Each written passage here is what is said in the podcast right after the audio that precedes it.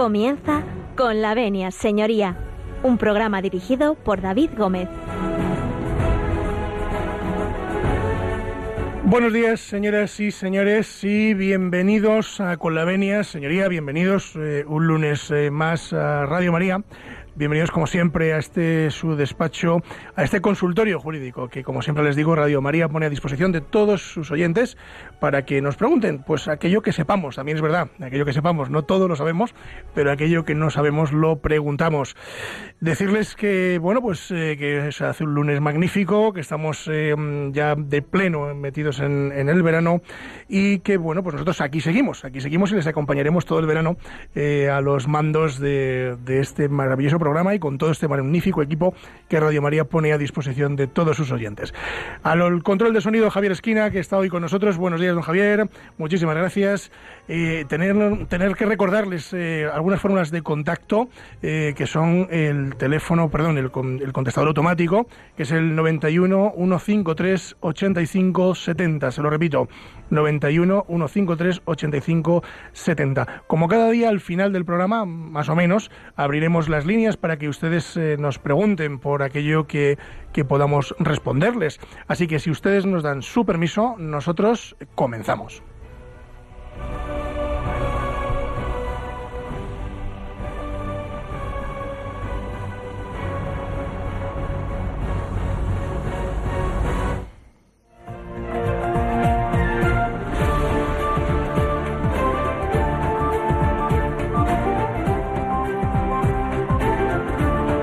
Tienen la palabra.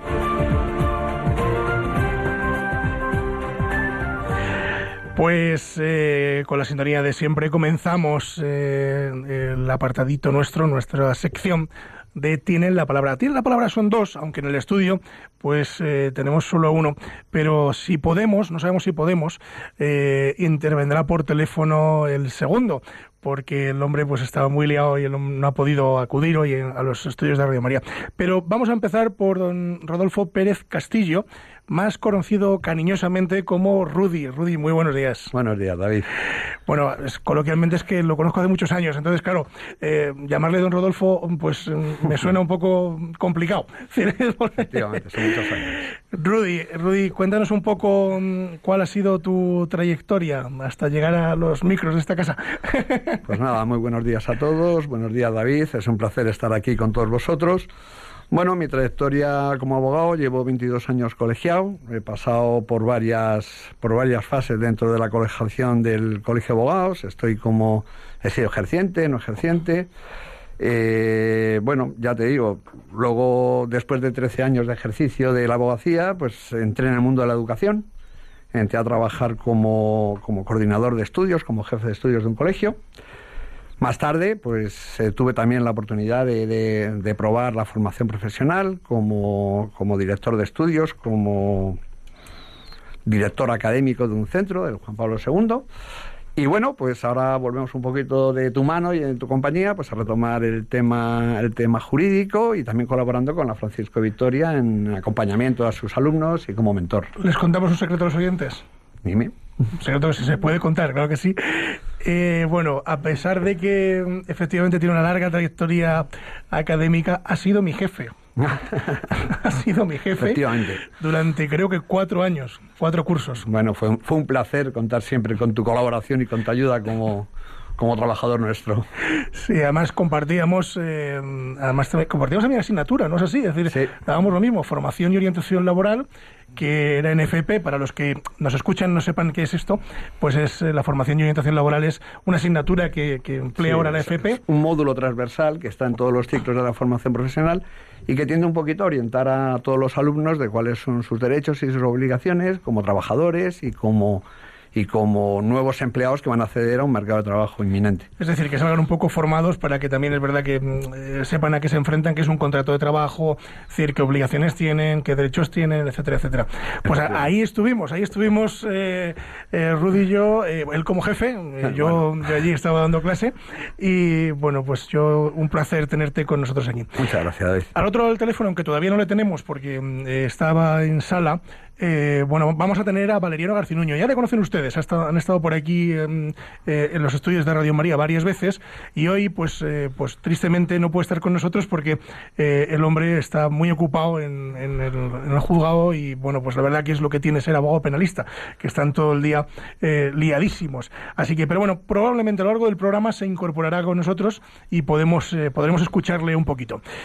Bueno, pues si les parece, hecho el preámbulo, les, venimos anunciando de que hoy vamos a hablar de desahucios y de reclamación de deudas, es decir, de aquellos impagos de deudas. Y bueno, pues si les viene bien, eh, escúchenos porque yo creo que van a aprender mucho de cómo son los procedimientos eh, de desahucio y las reclamaciones de deudas. Pero antes, don Rudy, yo he traído eh, una canción que es de Cristian Castro. Yo soy muy malo para el mundo musical. Se llama Azul. Vamos a escucharla y a la vuelta no se marchen ninguno de ustedes porque vamos a hablar de desahucios, de reclamaciones de deuda con Rodolfo Pérez Castillo y si podemos con don Valeriano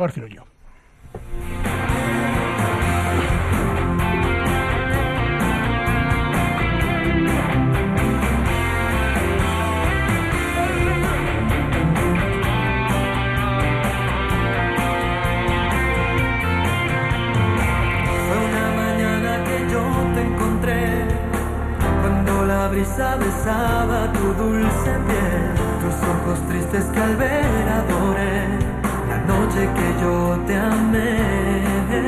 Azul cuando en silencio por fin te besé, azul sentí muy dentro nacer este amor azul. Hoy miro al cielo y en ti puedo ver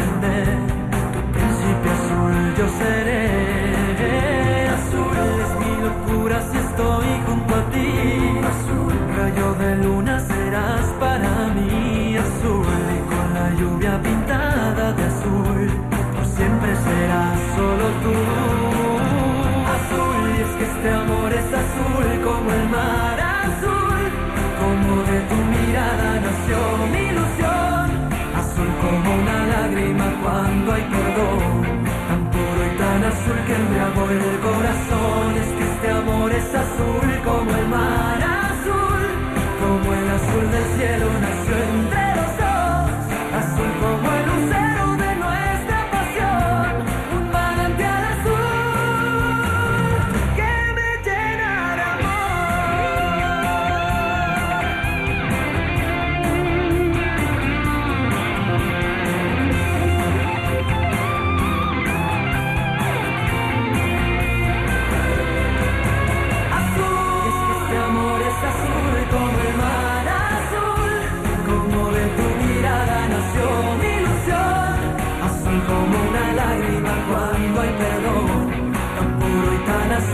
embriagó el corazón,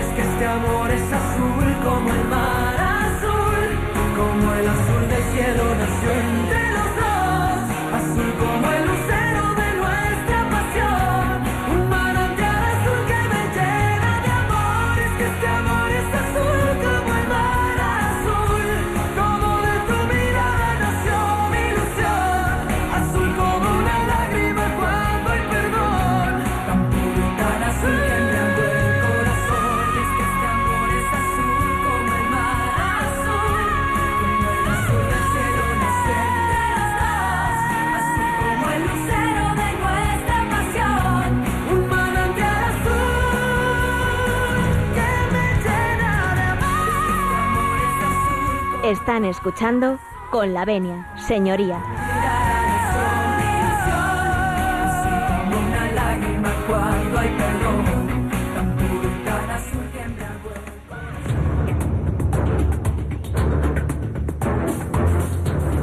El caso de hoy.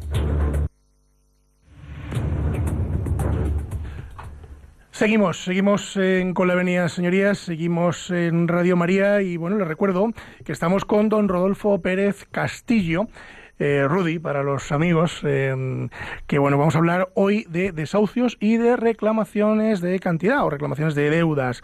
Antes de, mm, dar comienzo, les eh, me gustaría mandar algún saludo porque nos escuchan desde muchos sitios y bueno, pues estamos viendo a través de las redes sociales, porque a través de, Facebook Live de, de Radio María se está retransmitiendo también este programa y mucha de la programación de Radio María también se puede seguir a través de las redes sociales. Y bueno, nos mandan saludos y vamos a devolvérselos a un montón de gente, eh, entre ellos, por ejemplo, a, a Elena Terrusi, que nos, eh, bueno, nos saluda desde Chajariji, Entre Ríos. Bien, eh, también desde Panamá, desde República Dominicana, desde Denver, Colorado, nada más y nada menos. En fin, eh, como verán ustedes, no solo nos escuchan en, en España, sino también en gran parte de, de Latinoamérica y de América. Bueno, pues una vez dicho lo cual, y mandarles saludos también a todos los que nos escuchan a través de la radio, lógicamente, que son muchos, vamos a hablar de desahucios. Los eh, oyentes de, de Radio María y los oyentes de, de Con Señoría, eh, no sé si recordarán, porque ya hace un tiempito, hace ya como un, par de años, vamos por la en- enfilando la tercera temporada que estoy con todos ustedes y que estamos aquí en, esta casa.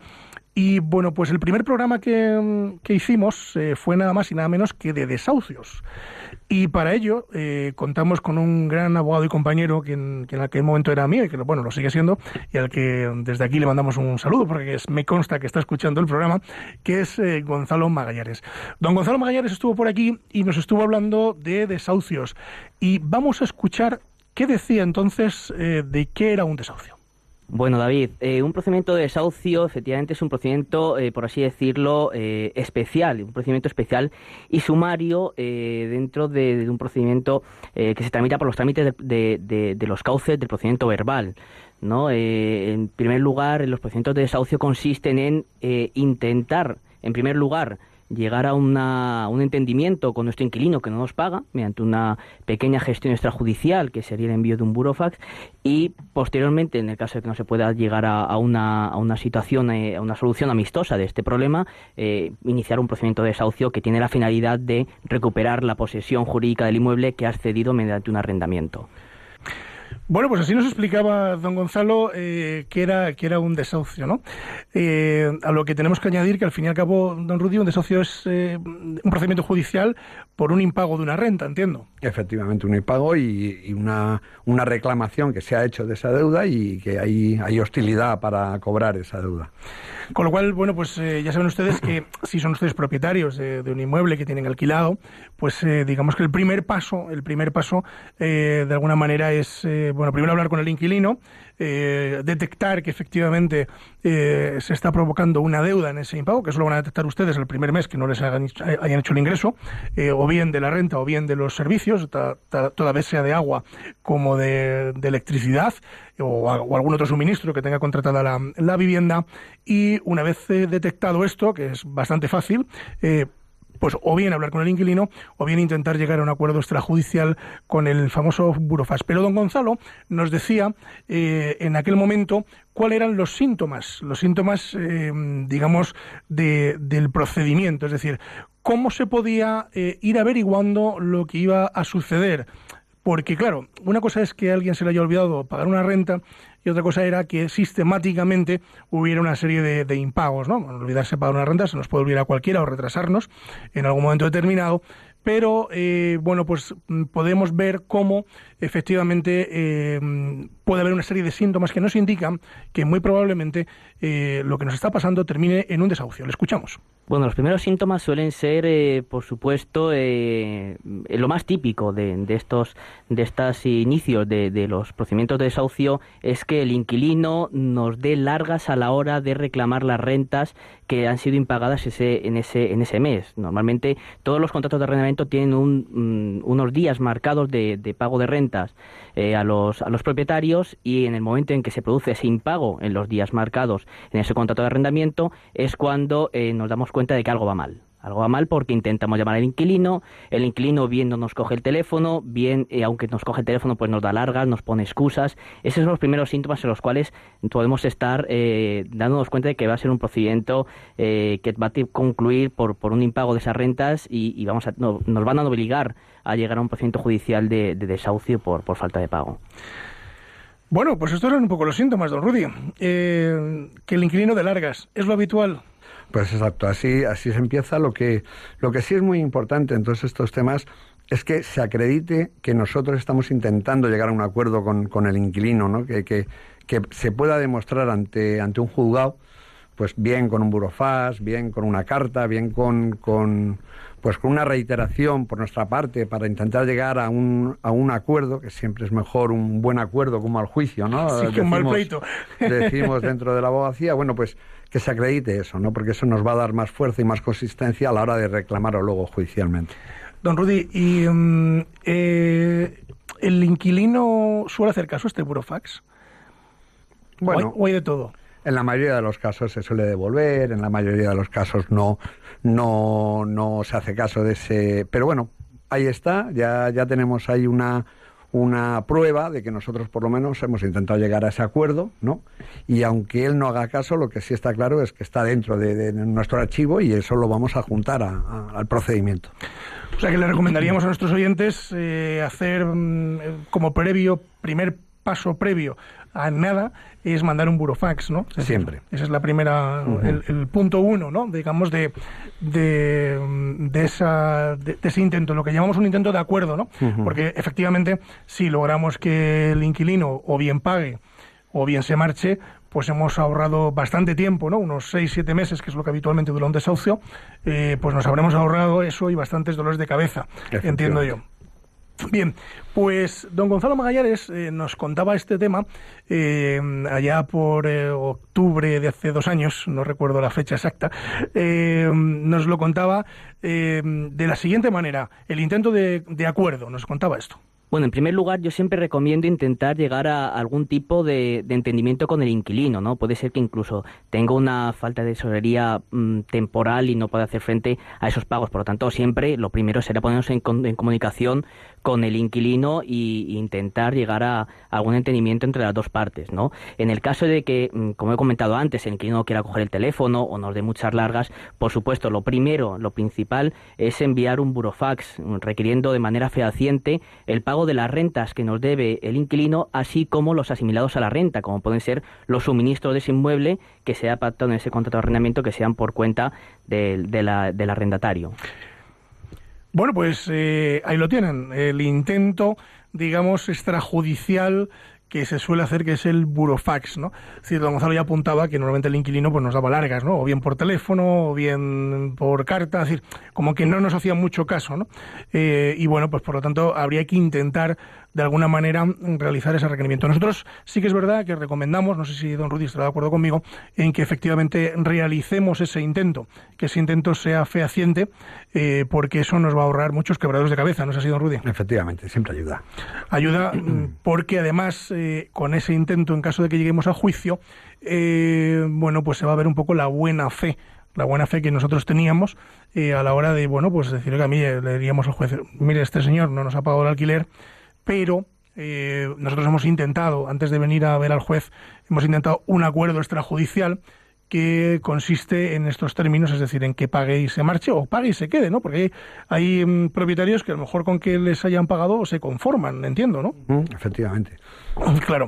Pues eh, bueno, vamos a ver cómo seguiría ese siguiente paso que sería la comunicación, cómo se comunica, eh, digamos, esta intención nuestra y que don Gonzalo Magallares eh, resumía de esta manera. Por supuesto, el, inicio mediante esta comunicación fehaciente requiriendo al inquilino del pago es algo que esencialmente eh, tiene que tener una serie de requisitos, requisitos que, en los cuales debemos de comunicar cuáles son las consecuencias del impago de la renta al inquilino. O sea, el inquilino debe de saber eh, eh, que el impago de su renta eh, va a ocasionar va a ocasionar que se realice un procedimiento de desahucio. ¿De acuerdo? Esto viene recogido en el artículo 22.4 de la Ley de Civil. El inquilino debe saber, ya como he dicho, mm, de que la consecuencia del impago de su renta va a ser el procedimiento de desahucio y que se va a lanzar del inmueble que ocupa. Bueno, así resumía don Gonzalo Magallares, eh, pues esa comunicación, ¿no? Digamos eh, que hay que hacer una comunicación fehaciente, que él decía. Y vamos a matizarlo de fehaciente, porque fehaciente lo que viene a significar es que sea una comunicación que efectivamente quede acreditada que se ha hecho. Es decir, mmm, mandarlo un WhatsApp sería fehaciente. Bueno, de aquella manera. Lo mejor en estos casos es mandar un burofax. ¿Por qué? Porque el burofax es certificado, tiene acusa de recibo y además la oficina de correos nos certifica el contenido, certifica que esa carta que nosotros hemos mandado va en ese sobre. O sea, ni tan siquiera una carta certificada con acuse de recibos eh, nos valdría, porque bueno, entiendo yo que tiene que ser de alguna forma pues eh, pues fehaciente, es decir, que tiene que quedar constancia de que el contenido que iba en esa carta es efectivamente mm, eh, lo que lo que estamos reclamando. Bien, eh, vamos a hacer un pequeño o un breve resumen, don Rudy. Para un contrato, o sea, para, para, digamos, iniciar un desahucio por alguien que no paga un alquiler, recomendaríamos, primero, mandarle puro fax. Sí, bueno, primero un acercamiento, incluso intentar un diálogo directo con la persona a la que, perdón, a la persona que estamos intentando reclamar esa deuda. Si vemos que no hay respuesta o que hay rechazo, pues inmediatamente lo acreditamos con un burofax. Segundo, si el burofax no da resultado, venir a vernos. Efectivamente. Efectivamente. Tercero, interponer esa demanda, ¿no? Uh -huh. Yo, yo, la pregunta es, eh, aquí a veces que surgen dudas, dice, ¿dónde se puede interponer la demanda? Entiendo yo que donde está el piso, ¿no? Exacto, siempre en el, en el, en el domicilio de donde está la deuda. Es decir, que si yo, que soy de Ávila, y usted que es de Madrid, y tengo un piso alquilado, tenemos un piso alquilado pues en Soria, por uh -huh. ejemplo, por irnos a Castilla. Eh, yo tendría, bueno, usted que yo no le pago, yo, el moroso soy yo aquí, yo no pago.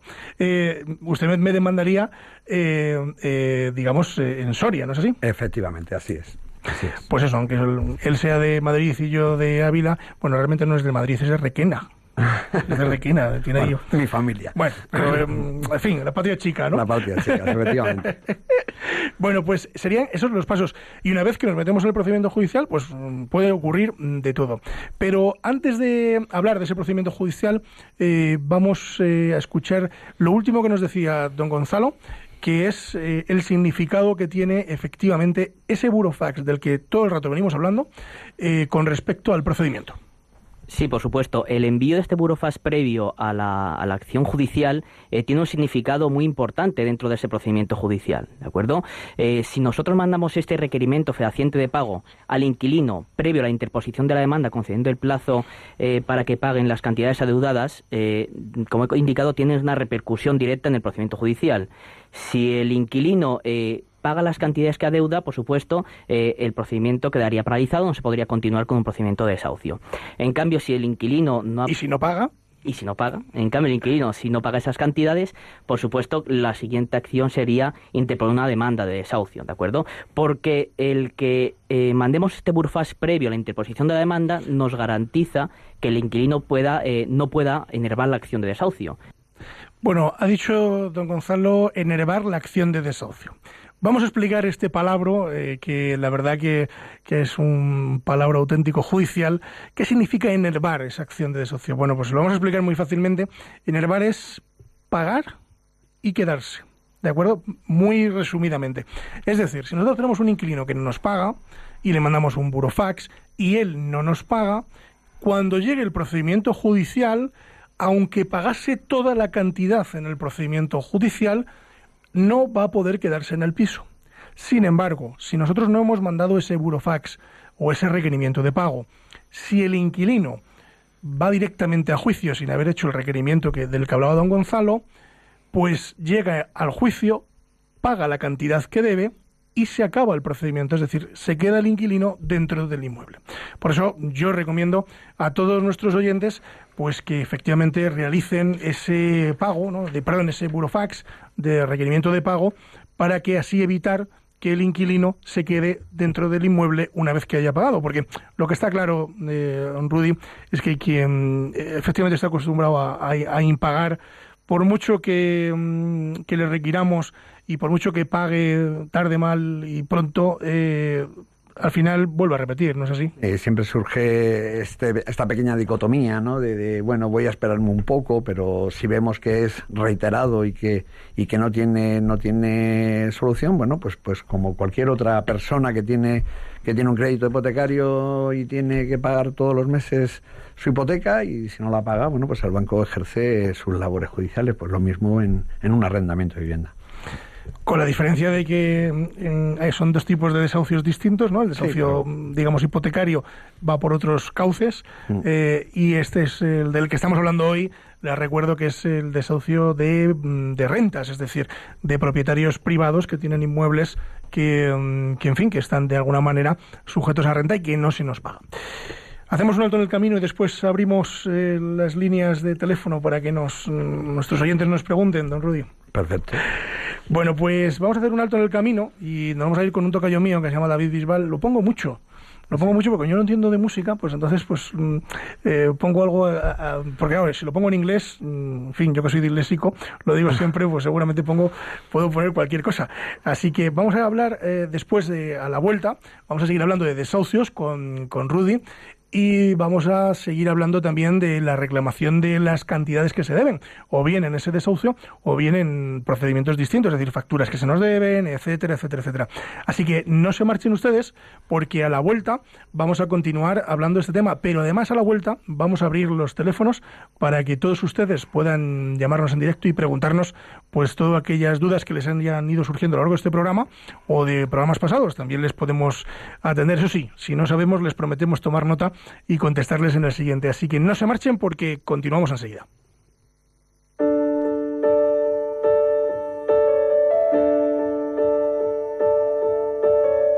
Me enamoré de ti perdidamente y nuestros mundos son tan diferentes. Me enamoré de ti, ¿qué le voy a hacer?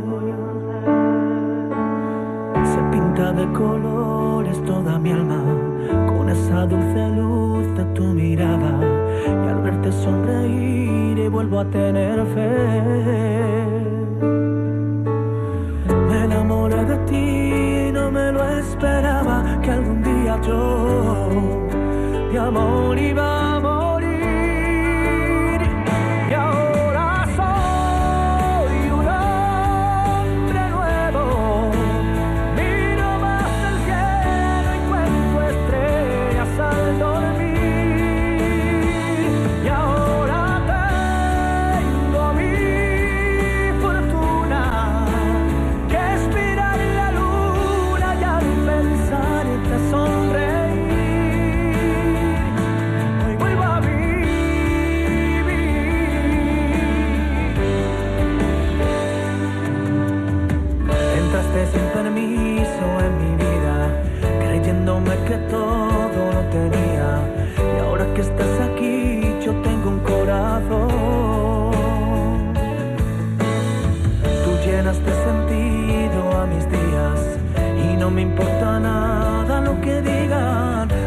aquellos que muy poco saben del amor.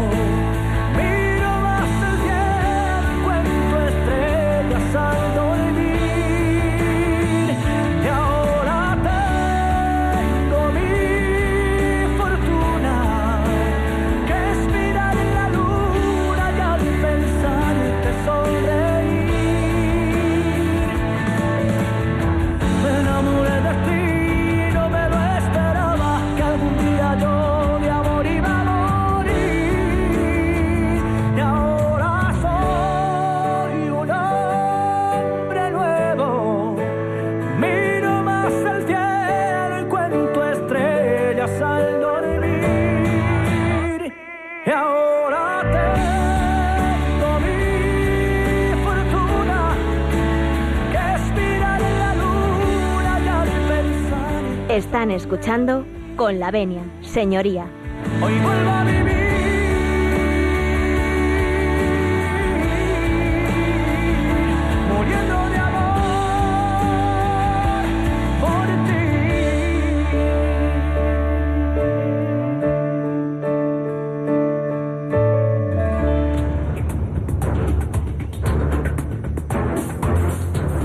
El caso de hoy.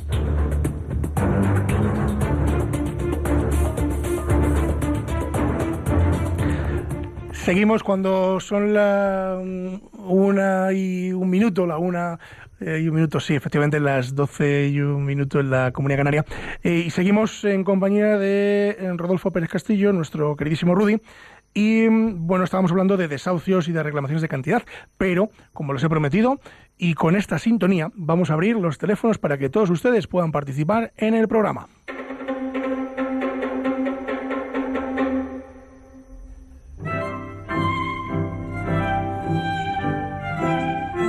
Pueden ustedes llamarnos al teléfono 91 005 94 19.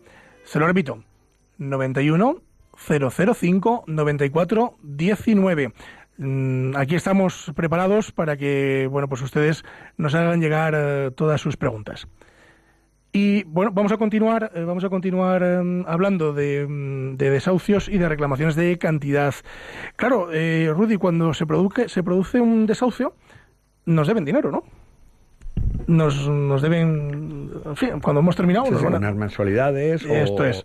Y mm, entiendo que podemos reclamar esas deudas eh, dentro del desahucio, pero hay otro tipo de deudas, es decir, de, de facturas eh, impagadas, etcétera, etcétera, etcétera, que eh, podemos eh, reclamar también, ¿no? Es decir, si a nosotros nos deben dinero, pues yo qué sé, pues porque hemos eh, hecho un arreglo de un coche y mm, de repente, pues, eh, pues yo que soy el del taller, no me han pagado el dinero.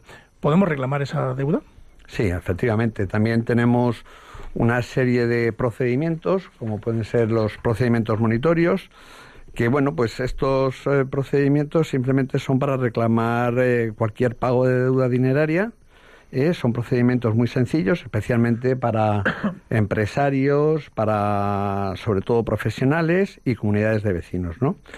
¿Qué se hace con este procedimiento? Bueno, pues lo que se hace es agilizar el cobro de estas deudas, siempre y cuando estas deudas estén debidamente acreditadas, ¿no? Bueno, pues Sobre eh, todo documentalmente. o- documentalmente, o sea, es muy importante que estén documentalmente, mm, en fin, que tengamos facturas, recibos, Efectivamente. etcétera, etcétera, etcétera, incluso algún contrato también podemos tener. Sí, sí, hay una serie de requisitos, bueno, pues que esa deuda sea dineraria, sobre todo, que sea líquida, que sea determinada, que ya esté vencida ¿eh? y que sea exigible. Como dicho de carrerilla es deuda, deuda líquida, vencida y exigible, nos decían en la carrera. Exacto, efectivamente. Bueno, pues eso que, que tan complicado parece, pues tampoco, tampoco lo es tanto. Bueno, tenemos al otro lado del teléfono desde Valladolid. eh, tenemos a Rosa. Rosa, muy buenos días. Hola, muy buenos días. Buenos días. ¿En qué podemos ayudarla, Rosa? Encantada de hablar con ustedes. Mire, se trata de lo siguiente. Sé de lo que están hablando, sé cuál es el, el procedimiento y el proceso de un desahucio, porque como, como, arrendataria me ha correspondido desahuciar varias veces. Ajá. Entonces, vamos a ver. Eh, sé cómo es el burofax, sé, pe- sé primer- cuál es el primer contacto, el siguiente el burofax y, el, y en tercer lugar, eh, pues la demanda judicial. Correcto. Actual- ¿Qué, ¿Qué es lo que ocurre? Que cuando se declara insolvente, generalmente este tipo de personas eh, actúan por sistema y no hay manera, ya no, no solo has perdido todo lo que te ha debido, de, todo lo- toda la deuda de renta, has perdido seis meses más de lo que tarda el, proce- el procedimiento, más se declaran insolventes y no logras cobrar absolutamente nada. Mi pregunta es la siguiente Sí.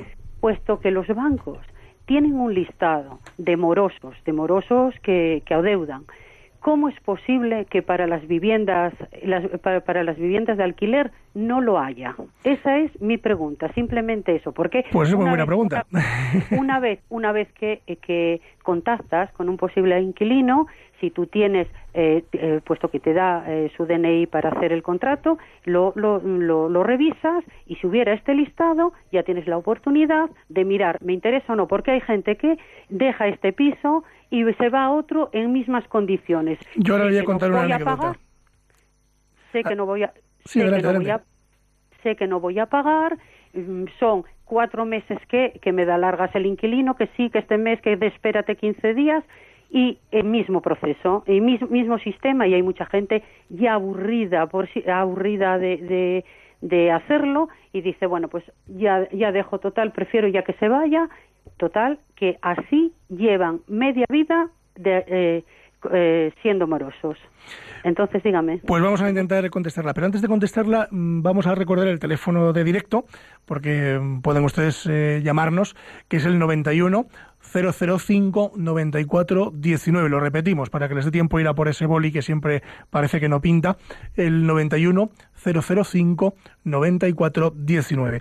Y vamos a contestar a Rosa. Eh, mira, Rosa, efectivamente, eh, lleva usted razón. Yo le voy a contar una anécdota mía personal para que después le voy a intentar contestar a la pregunta. Y la anécdota es la siguiente. Yo he desahuciado a una persona dos veces, seguidas.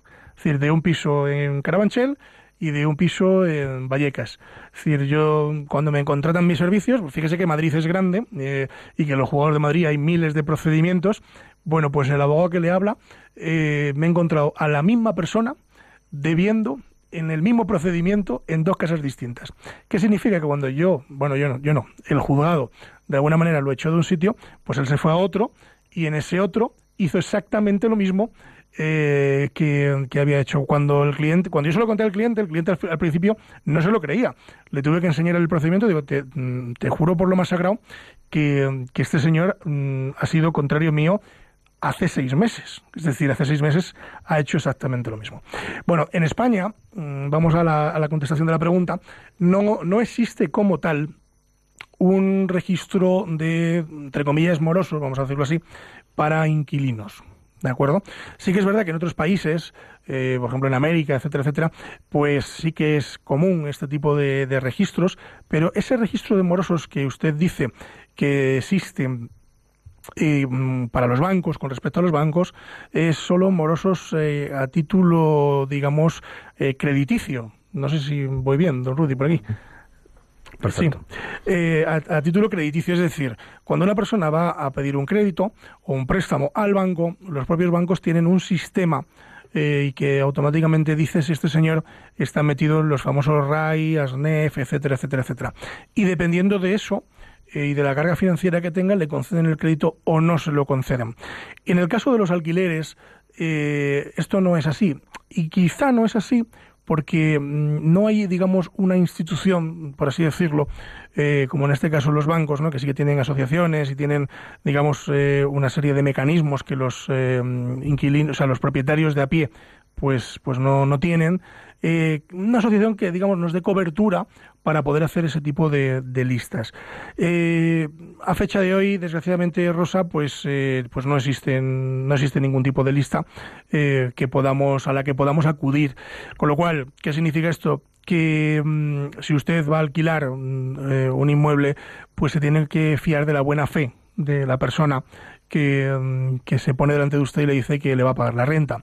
Yo que recomendaría en estos casos, pues tomar la mayor de las, de las eh, precauciones, es decir, pedir fianza, eh, pedir mm, nómina si es posible para juntarlas al, al contrato, eh, si se puede pedir algún tipo de aval también, eh, en fin, ver un poco la solvencia de la persona que tenemos delante, porque, bueno, mm, puede ocurrir que, efectivamente nos impague.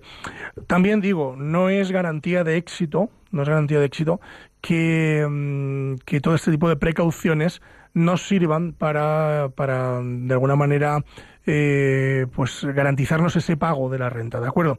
Pero bueno, mm, sí que es cierto que tenemos eh, posibilidad digamos, de, de tener el más, los más datos posibles. No solo ese contrato, sino además, pues eso, pues mm, hay mm, empresas que piden un mes de alquiler, de, fianza, eh, perdón, hay propietarios que piden un mes de alquiler de fianza, otros que piden dos, eh, en fin, hay gente incluso que pide un aval bancario. Es decir, no lo sé. Ahí eh, ustedes son los que mm, tienen que ir diciendo de mm, tienen que ir diciendo mm, digamos de alguna manera ir viendo perdón de alguna manera a quién tienen delante tenemos eh, una llamada de, desde Barcelona y tenemos al otro lado del teléfono a Isaura Isaura muy buenos días Hola, buenos días. buenos días Mire, yo quería hacerle una pregunta. adelante Es, eh, quería hacerle una pregunta. Tengo un piso alquilado desde el año 92. ¿Sí? No, 82. Desde Sí. el año 82. Y resulta, yo creí que estaba la misma persona que se lo alquilé. Pero ahora descubrí que esta persona le va realquilando a otra, otra, a otra. y me dan eh, la mensualidad de hace tantos años. ¿Cómo la mensualidad hace tantos años? Es decir, ¿no le han, re- no le han actualizado la renta? No, sea, no, si, ¿Por si, usted cerró la mensualidad en 10.000 pesetas, por ejemplo, eh, le siguen dando el equivalente en euros en 10.000 pesetas sin ningún tipo de actualización de IPC. eso, sin ningún cambio. Y, y es porque yo pensaba que era la misma persona y que no se le podía subir la mensualidad. Y ahora descubrí que no, que, que esta persona sudamericana, no recuerdo de qué país, le, se lo ha traspasado a otro y otro a otro y que no es la misma persona. ¿Qué tendríamos que hacer ahora? ¿Y usted en el contrato de alquiler eh, tenía contemplada, digamos, eh, esa posibilidad? Es decir, que, que pudieran realquilar. Entiendo que no, ¿eh? porque la mayoría de los contratos No, de alquiler no, entiendo no. que no. Pero, pero hay, hay contratos que no. Bueno, miren, yo yo le, le recomendaría mm, lo siguiente: eh, iniciar, porque claro, ustedes les están le están pagando eh, la renta. Entiendo que le está pagando la renta, entonces eh, yo les mandaría a un burofax, es la recomendación que yo haría, por un incumplimiento de contrato, es decir, porque han estado subarrendando el contrato. Y estaría muy pendiente de la fecha en la que se firmó el contrato, porque los contratos eh, vencen anualmente, ¿no? Es, una vez que pasa el periodo es anualmente. Entonces, anunciándole con tiempo suficiente, eh, mínimo dos meses, es mi recomendación, eh, que efectivamente no se le va a volver a renovar ese contrato. Eh, a partir de ahí, pues usted eh, pone en marcha, digamos, el mecanismo para proceder al desahucio. Desde luego es un incumplimiento desde mi punto de vista grave, no sé qué opina- opinará Rudy, es un incumplimiento grave el realquilar el inmueble sin permiso ni conocimiento de la propiedad. Así que, bueno, la- nuestra recomendación desde aquí es que usted empiece cuanto antes, digamos, el procedimiento de, de desahucio de, de esta inquilina, eh, porque, claro, le, usted va, va a proceder a- al desahucio de la inquilina, pero seguramente la inquilina ya no esté allí, ahora esté otro inquilino. Pero bueno, usted tiene que ir contra quien firmó el, el contrato. Tenemos eh, a, otro, a, a otra, otra llamada, eh, en este caso eh, Patricia, que nos llama desde aquí, desde aquí al ladito, desde Madrid. Patricia, muy buenos días. Hola, buenos días. Buenos días. Eh, te, te puedo hacer alguna pregunta que no sea, o sea, de, de todo tipo, ¿no? Sí, que venga, adelante, adelante. Bueno, a ver si sabemos contestarla, ¿eh? Vamos, pero adelante, adelante. Sí, a ver, eh, mira, verás, a ver cómo te lo resumo rápido. Yo estoy divorciada, ¿vale? Ajá. Entonces tenemos, tenemos dos niños pequeños Sí. y bueno, eh, tenemos un convenio regulador y tal. El problema es que, bueno, el padre de los niños no está psicológicamente, pues está no está bien, cada vez está peor. Eh, bueno, esto ha sido desde el principio, pero como que, claro, con los años, al no haber tratamiento de ningún tipo, etcétera, por voluntad propia, vamos, eh, pues cada vez está peor. ¿Qué pasa? Pues que cada vez que se van los niños con él, pues vienen eh, como si fueran pues fatal. O sea, no te puedes imaginar, ni, ni les lava, ni les da de comer, pasa de ellos, les trata como si fueran mayores. Mis hijos tienen seis y ocho años, bueno, siete y ocho años. Ajá. Entonces, eh, aquí el problema es que, claro, ahora en verano eh, le tocaban este... Aquí el problema es que, bueno, aparte de no cumplir para nada el convenio, que decir, en mucha... Primero no paga la pensión desde hace años. Eh, luego, pero ya no solamente eso, o sea, a mí mi problema real es que cuando se van los niños con él, pues no les trata bien. Luego sé, vamos, lo sé perfectamente que la casa donde está viviendo, él no vive en Madrid, vive en- fuera eh, pues no está para nada adecuada a pues ni a él mismo, o sea, entonces y menos para los niños. Eh, entonces el problema es que cuando se van con él, pues vienen pues hechos, bueno, como os he comentado, no fatal y tal.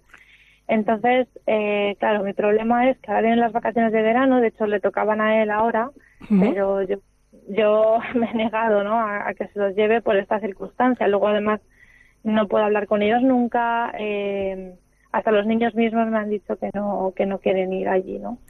Bueno, Entonces, pues vamos a, vamos a intentar contestarle. Dígame, dígame la pregunta, dígame.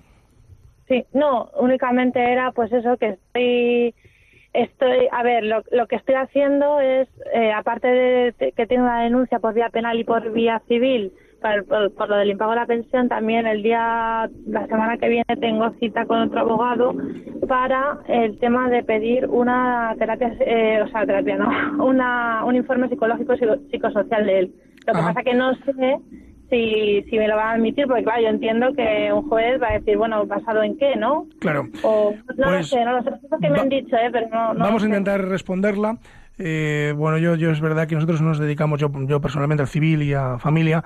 Eh, mm, bueno, es una situación compleja, ¿de acuerdo? Cuando se produce una, una ruptura de este tipo, es una, una situación compleja. Yo la invitaría a hacer una modificación de las medidas, a iniciar un procedimiento de modificación de medidas, mm, por un lado. Y por otro lado, eh, por un incumplimiento de convenio, porque me ha apuntado que no la paga la pensión. Entonces, eh, al no pagar la pensión, pues eso es un incumplimiento de convenio, de manual, y por lo tanto, pues eh, usted puede iniciar, eh, digamos, una demanda de incumplimiento de convenio.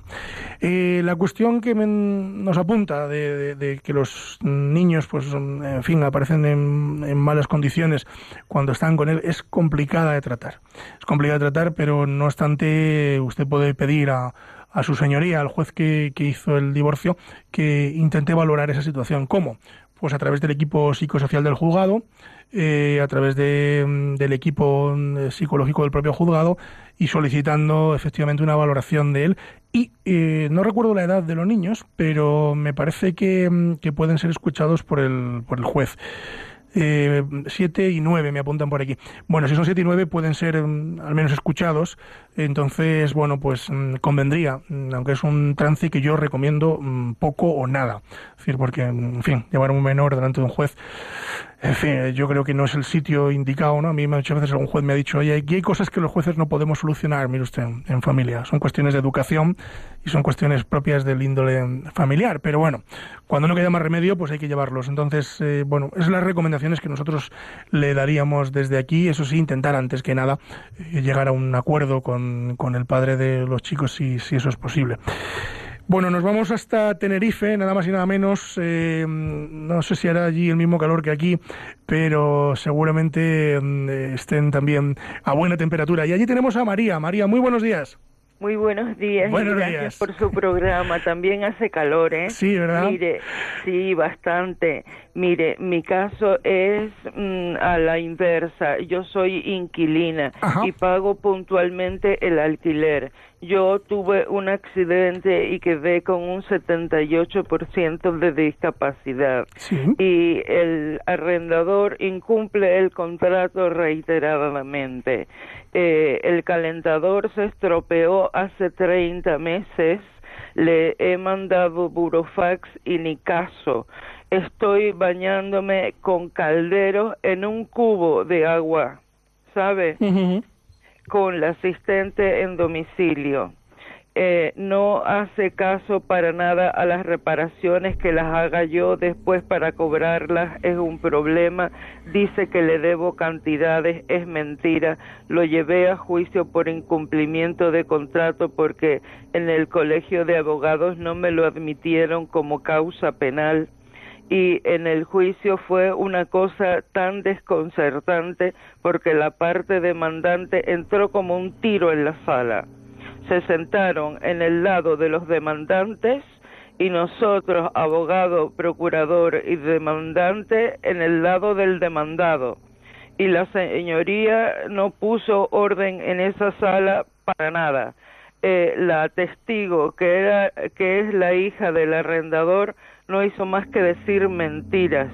Dice que yo debo tres recibos de luz, ya me habrían cortado la luz y como eso cantidad de barbaridades y comenzaron sacando fotografías del portal con los escalones. Yo no voy en silla de ruedas, yo camino todavía con muletas, pero me pareció una situación tan humillante y denigrante que, que, que, que me sacó de los nervios. Yo esto estoy en tratamiento por ansiedad porque es que esto es imposible de sostener.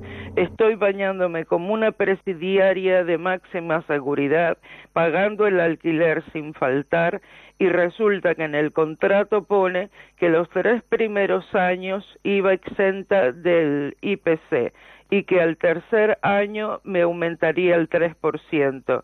Yo desconocía la burbuja inmobiliaria hasta hace cinco años atrás, hasta que explotó y todos nos enteramos. Pero este cuando llegó el 3% me asesoré eh, comprobé el IPC en la página web y resulta que era a devolverme. Yo les mandé un burofax al arrendador y a su abogada comentándoselos y no, que no, que no. Y no que ser. Pues vamos a no. intentar mm, contestarla, María. Sí, es un tema complejo.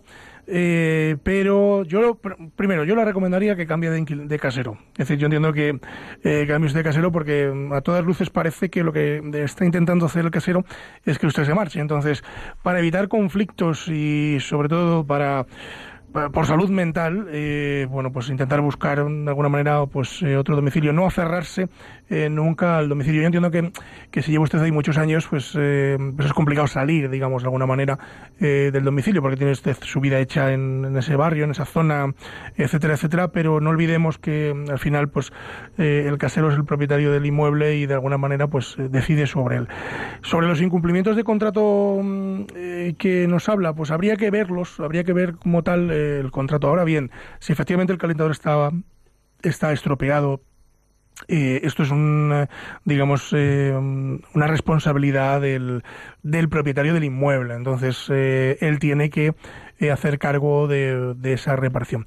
No obstante, yo nunca le recomendaría hacer usted la obra y descontárselo de la renta, porque él va a aludir que efectivamente le debe usted dinero. Con lo cual, desgraciadamente, le tocaría hacer usted esa obra y después reclamárselo en otro procedimiento distinto.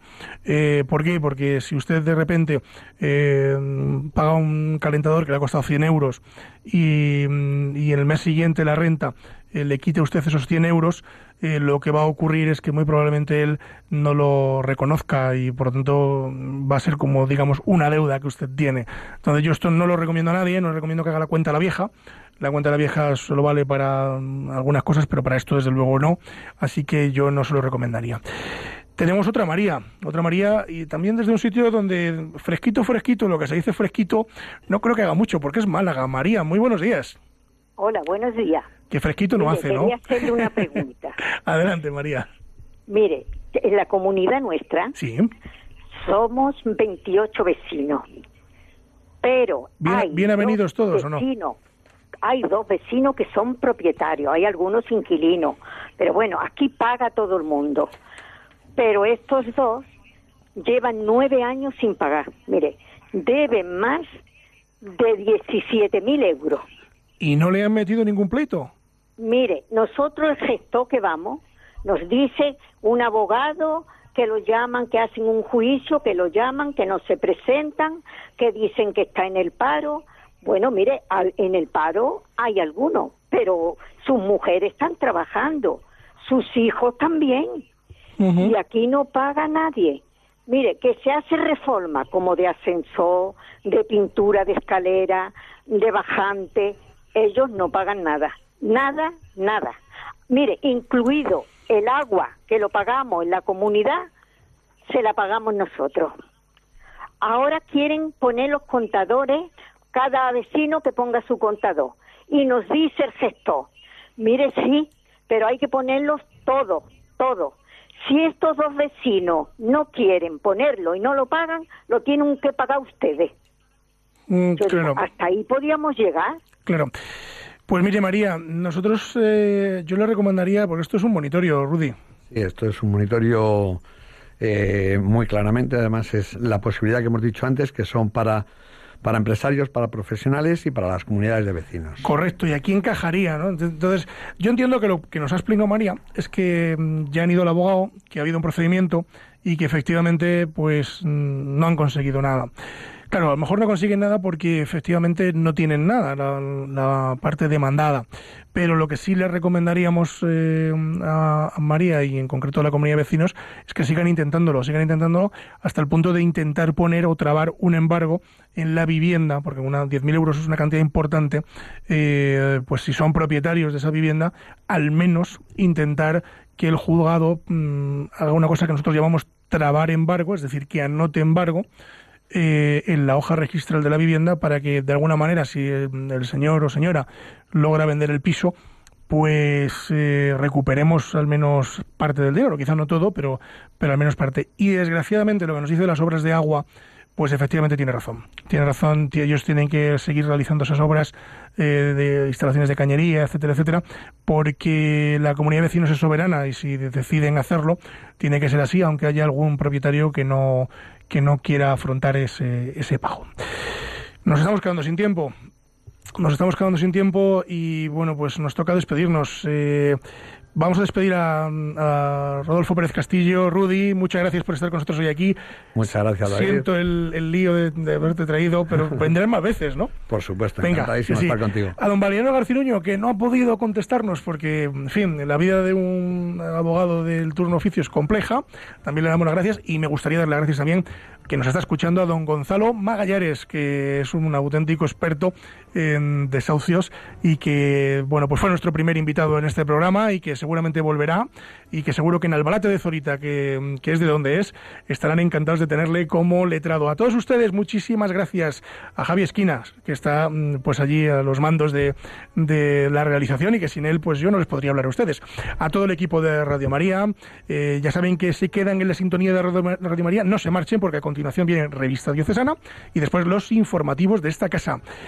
Que pueden contactar con nosotros en el correo electrónico con la venia arroba radiomaria.es con la venia arroba radiomaria.es y en el contestador automático, tomen buena nota, 91 153 85 70. Recordarles que no nos vamos de vacaciones, que seguimos aquí todo el verano y que vamos a estar con ustedes eh, a pesar de los calores que hacen estos Madrid, nuestros eh, ma- ma- madriles, ¿no? Eh, sobre todo para los de Ávila, los que somos de Ávila aquí pasamos mucho calor porque nos gusta el frío.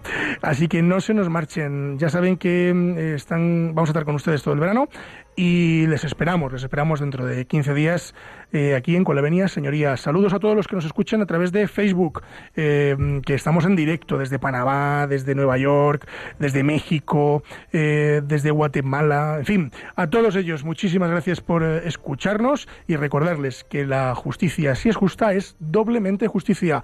Muy buenos días.